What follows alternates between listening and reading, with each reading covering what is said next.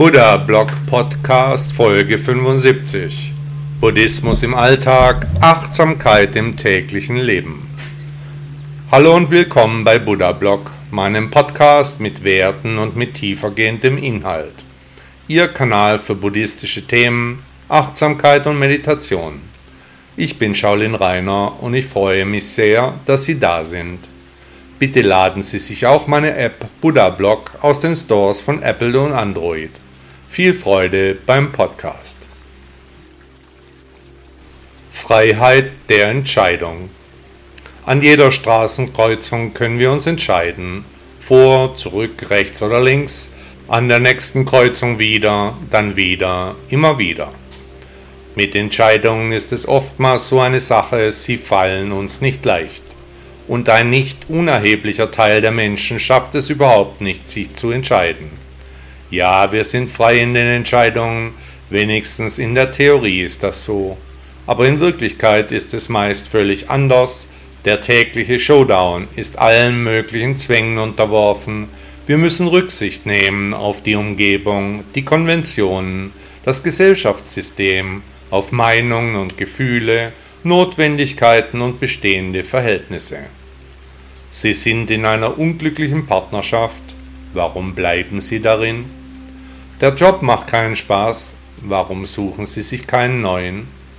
Die Freunde nerven. Werden Sie es ansprechen oder neue suchen? Sie sind zu dick. Essen Sie jetzt gesünder? Die Wohnung ist zu teuer. Können Sie sich aufraffen, eine andere zu bekommen? Selbst wenn wir uns nicht entscheiden, ist damit immer auch eine Entscheidung verbunden. Etwa wenn Sie sich keinen neuen Job suchen, dann haben Sie sich eben für die alte Arbeitsstelle entschieden. Oder wenn Sie sich mit der Partnerschaft arrangieren, dann haben Sie sich gegen die Suche nach einem neuen Partner entschieden. Sie lassen sich von den Freunden weiter ausnützen, dann ist auch das eine Entscheidung. Untätigkeit ist eben auch eine Entscheidung. Durch das stille Auswahlverfahren eliminieren wir die Dinge und Lebewesen, die wir nicht erwählen. Wir entscheiden uns bewusst dagegen, indem wir eben untätig bleiben. Buddha hat für den Geist und die Geisteszustände viel Zeit, Forschung und ein erhebliches Nachdenken aufgewendet. Auf dem Weg zur Erleuchtung sollen wir in uns gehen, bei den Ereignissen auf den Grund blicken, niemals die Dinge einfach nur nehmen, sondern alles und jeden hinterfragen, dabei keine vorgefertigten Urteile, Vorurteile verwenden, sondern immer neu entscheiden, wenigstens soweit das geht. Und wirklich alles ist eine Entscheidung, wir sind frei in der Wahl, alles können wir neu entscheiden, anders bewerten. Jeden Tag können wir unsere Meinungen ändern, die Dinge und Lebewesen anders gewichten, selbst das Vergangene können wir heute anders sehen, als wir es gestern getan haben, denn wir blicken heute mit anderem Gemüt auf die vergangenen Ereignisse. War das oder jenes Ereignis damals wirklich so schlimm, wie ich es glaubte? Hat es mich nicht zu dem Menschen gemacht, der ich heute bin? Mich genau an diesen Ort geführt, an dem ich mich gerade befinde? War es nicht mein Karma, Jedenfalls ist der Weg das Ziel. Buddha sagte einmal, ich erkannte in mir die Freiheit von Trägheit. Lass los. Es gibt eine sehr schöne Geschichte über Buddha, die viel Tiefe hat, enorme Weisheit zeigt, die sogar als richtungsweisend bezeichnet werden kann. Ein mächtiger König hörte von seiner Frau immer wieder, dass sie einem Mönch folgen würde, einem einfachen Wanderprediger, von denen es zu dieser Zeit endlos viele gab. Dieser wäre anders wie die anderen geistlichen Männer, so sagte ihm die Frau, die Götter wären mit dem Mann im Bunde. Alle Kraft ströme von ihm aus, obwohl er völlig in sich ruhen würde. Der König wurde neugierig, ließ sich von seiner Frau mehr von der neuen Philosophie berichten. Sie erzählte, dass der Lehrer einst ein Prinz war, sich in die Askese begeben habe, die Reichtümer dieser Welt aufgegeben hatte, um als Prediger durch die Lande zu ziehen, wo er von der Erleuchtung sprach, die ein jeder Mensch erreichen könnte. In der Glaubenswelt der damaligen Zeit waren die Aussagen Buddhas neu und interessant. Der König beschloss, den heiligen Mann aufzusuchen. Bevor er allerdings aufbrach, begab er sich in seine Schatzkammer, wo er seinen wertvollsten Besitz, einen rosaroten Diamanten, verwahrte. Diesen nahm er mit, um ihn dem Buddha zum Geschenk zu machen. Er reiste durch die Landschaft der damaligen Zeit, er hatte als König einen Tross, Soldaten und Edelleute begleiteten ihn, es fehlte ihm an nichts auf den beschwerlichen Wegen. Nach vielen Tagen erreichte die königliche Truppe das Lager des großen Lehrers, wo er sich zusammen mit unzähligen Mönchen im Schatten eines Haines niedergelassen hatte. Gleich wollte der König den Buddha treffen, auf dem Weg hierher hatte er ganz unglaubliche Geschichten über den ehemaligen Prinzen gehört. Mitgefühl und ein tiefer Friede erfüllte ihn, seit er aufgebrochen war. Er bahnte sich mit seinen Vertrauten einen Weg zum Lager des Predigers, der etwas erhöht ruhte.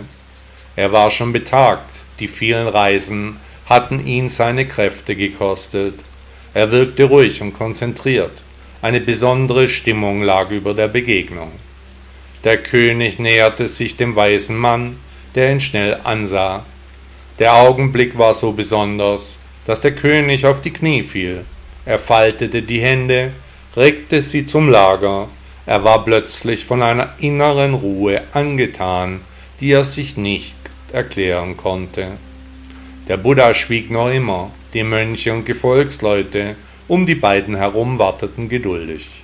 Die zwei Männer musterten sich, der König bemerkte die Güte im Gesicht des Lehrers. Das ganze Publikum im schattigen Hain erstaunte ob der Energie zwischen den beiden Männern. In einem meiner nächsten Podcasts werde ich die Geschichte zu Ende erzählen. Einstweilen gilt, der Weg ist das Ziel. Buddha sagte einmal, das Loslassen und Zurückweisen jeden Begehrens. Lass los Teil 2 Haben Sie schon den ersten Teil der Geschichte gehört? Diesen finden Sie in einem meiner letzten Podcasts. Heute erzähle ich sie zu Ende. Der König streckte die Hände vor, in der Faust seinen wundervollen Diamanten, eines Königreichs wert. Er öffnete die Hand, bot den Stein dem freundlich blickenden Lehrer. Buddha sprach, lass los den Diamanten loslassen. Wieso? Das neuerliche Lass los rüttelte ihn aus den Gedanken, warum nur? Er blickte ins Gesicht des Gegenübers, der meinte es augenscheinlich ernst. Er ließ los, der Schatz fiel zu Boden, das Geräusch schmerzte den König. Buddha sagte nochmals, lass los. Jetzt war er verwundert, er hatte nichts mehr in den Händen, was sollte er loslassen? Er blickte unentschlossen, da hörte er zum nächsten Mal, lass los. Was soll ich loslassen, Meister? Dein Ego, das Gehabe des Königseins, diese Art zu handeln, zu sprechen, zu spielen, eine Rolle einzunehmen. Da begriff der König, alle Fragen fanden gleichzeitig Beantwortung, der Schleier lichtete sich, Buddha heilte den Herrscher von seinem Ego. Sie wollen loslassen, dann machen Sie es auch. Loslassen. Das kann man mit einem Entschluss vergleichbar mit dem Rauchen. Man fängt an, man hört auf, weil man es will, sich so entschlossen hat. Einmal angenommen, Sie könnten ab jetzt Ihren Stolz, Ihre Selbstsucht, negative Eigenschaften in den Griff bekommen. Das wäre eben durch einen Entschluss jederzeit möglich. Wir leben, ohne zu verstehen, da uns unsere Instinkte abhanden gekommen sind, die aber noch immer tief in uns verwurzelte Eigenschaften bilden. Derjenige unter uns, der die aufkommende, neue Epoche voraussieht, der ernüchtert, aber ohne zu erschüttern. Egal was kommen mag, egal wie, tief in uns sind kollektive Ereignisse gespeichert, die wenigstens angezapft werden können, die Schwarmintelligenz, die macht die Menschheit besonders. Wir werden einen Weg finden. Die Evolution war immer ein Kampf. Der kleine gegen den großen Baum, der junge Fisch gegen den alten, Not gegen Elend. Tief in uns ist etwas, was uns überall die Statuen von Buddha aufstellen lässt, ohne auch nur die geringste Ahnung zu haben, was dieser Lehrer eigentlich sagte und meinte, warum seine Grundidee, die Erleuchtung, trotzdem so verbreitet ist, oder jedenfalls, was die Gegenwart für seine Philosophie hält. Wenige trauen sich an die alten Texte, die in Sprache und Schrift völlig aus der Zeit gefallen scheinen. Was auch immer, befreien Sie sich von Rollen und Zwängen, leben Sie sich, versuchen Sie zu Ihrem Karma aufzuschließen. Nur der Weg kann das Ziel sein. Buddha sagte einmal, ich werde einatmen und dabei mein Loslassen betrachten. Morgen ist ein anderer Tag. Selten überlegen wir uns die Konsequenzen unseres Handelns, meist leben wir in den Tag hinein, machen uns zwar Gedanken über die Dinge, Menschen und Begebenheiten, leben dabei aber eben nicht im Jetzt und Hier, sondern in der Vergangenheit, in der Zukunft, in unseren Illusionen. In Asien essen die Menschen auch Insekten, eines Tages dann essen die Insekten die Menschen, wenn sie tot sind. Alles ist in Bewegung, Nichts ist konstant, das zentrale Element in der Evolution ist Vergänglichkeit. Keiner wird bleiben, alle werden wieder gehen. Das Karma ist eine feste Größe, aber wir können an uns wachsen, besseres Karma aufbauen. So wie die Karten im Kartenspiel bekommen wir unser Schicksal zugeteilt. Welche Karten wir aber ausspielen, das bleibt uns überlassen, so können wir im Spiel des Lebens eben mitspielen. Große Tiere fressen die kleineren Exemplare, aber wenn das Leben zu Ende geht, dann frisst das kleine Tier den großen Kadaver. Das Leben geht in eine neue Runde.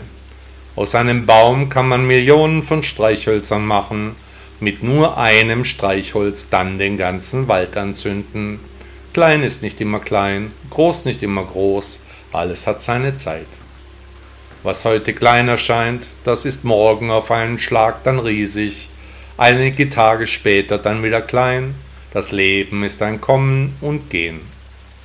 Deshalb lehrte Buddha seine Anhänger eben nicht zu werten, denn eine Wertung ist immer aus den jeweiligen Filtern entstanden, die wir uns vor unsere Augen halten, weil wir uns der komplexen Zusammenhänge sonst nicht gewachsen glauben, was im Endeffekt ebenfalls nur eine Wertung ist, also dem Wandel unterworfen sein muss. Heute sind wir kräftig und mächtig, reich und gesund. Morgen hat sich das Blatt völlig gewendet. Eine Kleinigkeit hat uns aus der Bahn geworfen. Nichts ist mehr so, wie es war. Hier hilft Demut und die Philosophie des Lehrers aller Lehrer. Einen anderen Rat kann ich nicht geben. Machen Sie sich diese Zusammenhänge jeden Morgen bewusst, bevor Sie aus dem Haus gehen. Ich habe zu diesem Zweck ein Post-it an die Innenseite der Tür gehängt das mich erinnern soll, meinen Stolz und meinen Hochmut in den eigenen vier Wänden zu lassen, diese schlechten menschlichen Eigenschaften nicht mit mir mitzuschleppen, eben ganz so, wie Buddha es lehrte. Morgen ist ein anderer Tag, es ist aber keinesfalls sicher, ob wir erwachen werden, ob unsere Lieben mit uns sein werden, ob alles so ist wie immer oder aber völlig anders. Das weiß nicht einmal der Wind. Nehmen Sie nichts für gegeben, begeben Sie sich nicht in falsche Sicherheit. Nichts ist garantiert. Wenn Sie etwa beim Zahnarzt sitzen und hoffen, dass die Zeit schnell vergeht, nun, eines Tages ist alle Ihre Zeit vergangen, verhalten Sie sich entsprechend. Die Lehre Buddhas kann dabei eine Stütze sein, die zur Erleuchtung führt. Der Weg muss das Ziel sein. Buddha sagte einmal, am Morgen verweilt er in dem Zustand, in dem er am Morgen verweilen möchte. Krankhafte Geisteshaltung. Zwei Menschen stehen nebeneinander und blicken auf den Rosenbusch. Der eine sagt schön, der andere hasst Rosen. Das Leben ist hart, Harmonie nicht der Standard. Aber was ist krank, was noch normal und gibt es normal überhaupt? Rationale Argumente werden nirgends mehr akzeptiert. der selbstgewählte Irrsinn geht in die nächste Runde, werden bald wieder Andersdenkende am Marktplatz lebendig verbrannt. Der Wahnsinn hat viele Gehirne heimgesucht, die andauernden Bedrohungslagen haben depressive Egomanen hinterlassen, psychisch gestört mit Burnout. Buddha sagte, dass genau dieses Ego die Probleme meist erst hervorruft. Schon das alte Rom ging an seiner Arroganz zugrunde, es scheint mit dem Ego zusammenzuhängen, über die Jahrhunderte, ein Auf und Ab der Kulturen, die menschliche Komponente eben. Krankhafte Geisteshaltungen sind entstanden, die Macken werden mehr und stärker. Buddha mahnte immer wieder, nicht dem Ego auf den Leim zu gehen. Das kleine Männchen auf der Schulter, das diesen Blödsinn verzapft, uns alle möglichen Dinge einreden will. Zweifel und Sorgen kommen aus dem Gedankenpalast, das Gemüt ist eben schwer, der Blick ist wankelmütig, der Mensch ist ein seltsames Tier. Jetzt werden die verworrenen Gehirne wieder vermehrt mit Pillen ruhig gestellt. Das Glück liegt in den Tabletten, die die Götter in Weiß den Gläubigen zukommen lassen. Die Ursachen der krankhaften Geisteshaltungen werden natürlich nicht laut besprochen. Die verklemmte Gesellschaft behindert sich selbst. Nach Buddha sind die Ursachen der geistigen Erkrankungen häufig im gestörten Ego zu suchen. Die Menschen machen sich seit Jahrtausenden ihre Probleme selbst. Die Philosophie des großen Lehrers zielt darauf ab, solche Eskapaden der Geistestätigkeiten in den Griff zu bekommen, dem Irrsinn den Raum zu entziehen, hohen Frieden in das Dasein zurückzubekommen. Die medialen Exzesse der letzten Jahre haben vielen Menschen sehr geschadet. Die Gesellschaft erkrankt, kommt nur schwer von den globalen Problemen zu persönlichen Erlebnissen. Das Kollektiv macht sich ständig Sorgen. Nach dem Lehrer aller Lehrer sollen wir uns aber keinen Kopf machen, sondern das Leben so akzeptieren, wie es eben ist. Um aus dem Kreislauf der geistigen Erkrankungen auszusteigen, bedarf es einer klaren Entscheidung. Will ich meinen Geist gesund halten? Was muss ich dafür tun? Welche Veränderungen sind nötig? Denn hinter der Fassade ist nicht alles eitle Wonne und Sonnenschein. Das Leben ist, wie es eben ist. Wir müssen die Gegebenheiten akzeptieren. Kein Mensch ist eine Insel. Natürlich sind wir Menschen auf Einflüsse auch angewiesen. Aber wir müssen so damit umgehen, dass unsere geistige Gesundheit nicht leidet. Denn auch geistig gesehen ist der Weg das Ziel. Buddha sagte einmal, ich bin geläutert in meinem geistigen Verhalten. Worthülsen. Überall liest man Standardfloskeln, alles Mögliche wäre ja so wichtig, aber das sind Lippenbekenntnisse, die Wahrheit sieht meist ganz anders aus. Wer es glaubt, der ist verraten, Worthülsen schaden manchmal fast genauso wie Patronenhülsen. Die Menschen harren der Dinge, die eben selten kommen, nicht häufig wahr werden. Worte ohne Taten sind wie Donner ohne Regen, einsam und sinnfrei. Wo ist der gesunde Menschenverstand geblieben? Die Situation ist schwer wie Blei, das Leben mühevoll und hart, weil das Wissen um die Umstände denen Schmerzen bereitet, die sich zu sehr verbiegen lassen, nicht mehr sie selbst sind, von Psychosen verfolgt am Boden eines Brunnens leben. Die komplizierten Begebenheiten machen mentale Schwierigkeiten.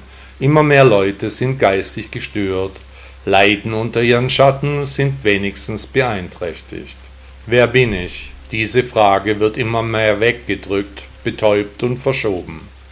Hinter die Worthülsen zu blicken erfordert Stärke, denn hier bleibt in Wirklichkeit nur ein großes Nichts, ein Nichts von einem Nichts, das Atom in einem Sandkorn am Strand von irgendwo. Wir nehmen uns zu wichtig, wollen die eigene Nichtbedeutung trotzdem immer wieder erhöhen. Die Lager stehen sich unversöhnlich gegenüber, der Mensch ist wenig menschlich. Wo bleibt Verstand und Wahrheit, Tugend und Güte? Es ist eine einsame Welt geworden, die Lehre von Buddha gibt den Suchenden dann Halt. Selbst die Menschlichkeit ist nur eine Worthülse. Wie die Tiere schlägt der Bruder dem Bruder den Schädel ein, wenn es sein muss, auch ohne Grund. Egal wie viel Blut an etwas klebt, der Fortschritt der eigenen Sache berechtigt den Wohlmeinenden für jede Schandtat. Wenn es für eine gute Sache ist, dann passt das, dann ist das schon gerecht. Wo immer die Ehrlichkeit der guten Sache weichen muss, da wird die Angelegenheit schwierig. Selten hat die Menschheit so wenig Glaube erlebt. Der gesellschaftliche Zusammenhalt der spirituellen Bekenntnisse ist beendet. Die Weltanschauungen sind plötzlich unwichtig geworden. Die Zeiten haben sich geändert. Über Worthülsen nachzudenken, das ist ein sinnloses Unterfangen. Aber es gibt sehr viele Menschen, die sich an diesen Vorgaben entlanghangeln, ganz einfach, weil das Nachdenken zu schmerzlich wäre sie verwirren, an ihren Grundfesten rütteln und sie in den Abgrund ziehen würde. Wenn ihnen Worthülsen begegnen, dann versuchen sie hinter das Gesagte zu blicken. Was ist die wirkliche Intention? Warum wird genau das jetzt gesagt? Wie könnten die Dinge zusammenhängen? Nach Buddha sollen wir alles hinterfragen, nichts als gegeben annehmen, uns zu jedem Vorfall unsere Meinung neu bilden was Vorurteile eben ausschließt und Worthülsen damit auch. Der Weg ist das Ziel. Buddha sagte einmal, ein süßes Wort erfrischt oft mehr als Wasser und Schatten. Was wir wirklich verdienen. Wenn ich Ihnen jetzt sage, dass Sie genau das vom Schicksal bekommen, was Sie verdienen, was denken Sie dann? Ziehen Sie den Kopf ein oder geht ein Lächeln über Ihr Gesicht? Was glauben Sie, ist das Schicksal gerecht? Oder bekommen wir einfach im Lotterieprinzip die Dinge zugeteilt? Nach Buddha bilden wir durch unsere Handlungen, Gedanken und Energien das Karma ab, das sich ansammelt und in diversen Wiedergeburten auf uns zurückfällt. Das heutige Schicksal kann also durch die Begebenheiten aus einem entfernten Vorleben bestimmt sein muss nicht kürzlich erworben sein. Deshalb kann es auch keine erfolgreiche Aufarbeitung einer Schuldfrage geben, ohne die Ereignisse aus vorherigen Inkarnationen zu beleuchten. Was also haben wir uns verdient? Wie können wir dieser Frage nachgehen? Eine buddhistische Antwort ist, sich ernsthaft Gedanken über die persönliche Erleuchtung zu machen, da genau diese Frage auch die Beleuchtung von unserem Vorleben umfasst. Was wissen Sie eigentlich über sich selbst? Was können Sie antworten, wenn Sie nach Ihrem wahren Ich gefragt werden? Selbsterkenntnis ist hier die Voraussetzung, um tiefer ins eigene Ich vorzudringen, schonungslos ehrlich gegenüber dem eigenen Selbst. Ist diese Reise für Sie ein Thema? Oder verdrängen Sie einfach alles, was in irgendeiner Form schmerzlich sein könnte? Welche Fragen sind wichtig für die Reise zum eigenen Ich? Hier meine Auswahl die Sie zum Nachdenken bringen soll. Erstens. Haben Sie Ziele? Was motiviert Sie? Was ist wichtig? Was machen Sie gerne? Zweitens. Sind Sie ein mutiger Mensch oder blockieren Ihre eigenen Ängste Ihre Handlungen? Drittens. Wer ist Ihr Lieblingsmensch? Wer ist auf Platz 2 und wer Nummer 3? Viertens. Wie würde eine Lebensbilanz ausfallen? Leben Sie so, wie Sie es sich vorstellen? Und mit wem leben Sie? Haben Sie den Beruf, der Ihnen zusagt? Führen Sie das Leben, das Sie sich wünschen? Und überhaupt, sind Sie glücklich?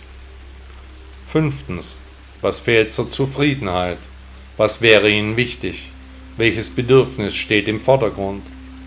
Sechstens. Was fehlt? Warum können Sie nicht zufrieden sein? Mangelt es an Disziplin oder doch eher am Ziel? Oder glauben Sie, dass das Schicksal nicht fair zu Ihnen ist? Siebtens. Was hindert Sie, jetzt und sofort einige Veränderungen anzugehen, um genau das zu erhalten, was Sie wirklich verdienen? Wovon träumen Sie und warum verwirklichen Sie nicht wenigstens einen Teil Ihrer Gedanken? Wenn es Ihr Schicksal sein soll, dann wird es auch so kommen. Es fragt sich für einen jeden Menschen, was für ihn oder sie dran ist, was er oder sie verdient hat, in diesem oder in einem der letzten Leben. Buddha sagte einmal, suche nur in dir selbst nach einem Zufluchtsort. Bin ich Buddhist? Das Leben der Menschen ist schrecklich. Ab dem Moment, in dem das Leben beginnt, kann es auch schon wieder enden. Die Arten eines möglichen Todes sind unendlich, von aus dem Bett fallen und das Genick brechen bis zu im hohen Alter friedlich einschlafen, ist alles dabei. Wir wissen, dass es jeden Augenblick vorbei sein kann. Wir wissen um die Endlichkeit des Seins. Trotzdem sind nur die wenigsten bereit, sich wirklich einmal Gedanken über die Zusammenhänge zu machen. Im westlichen Kulturkreis ist ein solches Überlegen nicht üblich, lebten doch unsere Vorfahren nach religiösen Traditionen, die auf einem Über- und Unterordnungsverhältnis mit einem Gott basierten, also wenig Platz für Eigenständigkeit ließen. Wie alle Dinge, so ist auch Spiritualität und Glaube der Wandlung unterworfen. Götter kamen, einige blieben, viele vergingen. Von den einstigen Glaubensvorstellungen ist heute wenig übrig, Gotteshäuser sind kaum noch frequentiert, die Menschen haben sich in großer Zahl von den alten Lehren emanzipiert. Aber weil das Leben endlich ist und sich alle Kulturen über Sinn und Unsinn des Lebens ihre Gedanken machen, so sucht auch der moderne Mensch nach Antworten auf seine Fragen. Im Laufe der Geschichte entwickelte sich häufig ein bizarres Verhältnis zum Tod und damit auch zum Leben. Die Lehre Buddhas legt hier ein völlig anderes Konzept vor, das sich auf den Menschen selbst richtet. Nicht die höhere Macht soll es richten, sondern der Einzelne selbst in Eigenverantwortung. Sicher haben Sie sich schon einmal selbst gefragt, ob Sie gläubig sind, ob es einen Gott gibt. An welcher Lehre könnte etwas dran sein? Klar, wir wurden auf die eine oder andere Art erzogen und geprägt, aber Glaube ist etwas sehr Persönliches. Als ich aufgewachsen bin, durfte etwa kein Katholik eine evangelische heiraten. Es war ein Sakrileg. Heute ist das kaum mehr so. An diese Stelle sind jetzt übergeordnete Glaubensfragen getreten. Erfrischend anders sieht der Buddhismus die Sache mit der Spiritualität. Die Philosophie Buddhas hat die Erkenntnis zum Ziel, kein Gott muss angebetet werden. Nach dem großen Lehrer steht als Ziel des Menschen das Erwachen im Fokus ein selbstverantwortlich zu erreichendes Ereignis. Selbstverantwortlich, das sind ja ganz ungewohnte Töne. Niemand, der mir sagt, was ich zu tun habe. Vielleicht haben Sie sich schon einmal über die Philosophie Buddhas Gedanken gemacht. Würde diese Lehre zu Ihnen passen, Ihnen Frieden und Ruhe bringen? Eine Überlegung wäre die Sache schon wert, finden Sie nicht? Der libanesische Künstler Khalil Gibran sagte einmal, der Ermordete ist nicht ohne Verantwortung an seiner Ermordung und der Beraubte nicht schuldlos an seiner Beraubung. Der Rechtschaffene ist nicht unschuldig an den Taten des Bösen. Hat Ihnen der Podcast gefallen? Danke, dass Sie Buddha Blog hören. Ist Ihnen aufgefallen, dass hier keine Werbung läuft, dass Sie nicht mit Konsumbotschaften überhäuft werden? Möchten Sie dem Autor dieses Blogs für seine Arbeit mit einer Spende danken? Unterstützen Sie mich. Beteiligen Sie sich an den umfangreichen Kosten dieser Publikation. Ihre Unterstützung kann helfen, die wichtige Arbeit auch weiterzuführen. Bitte laden Sie sich auch meine App Buddha Blog aus den Stores von Apple und Android. Tausend Dank.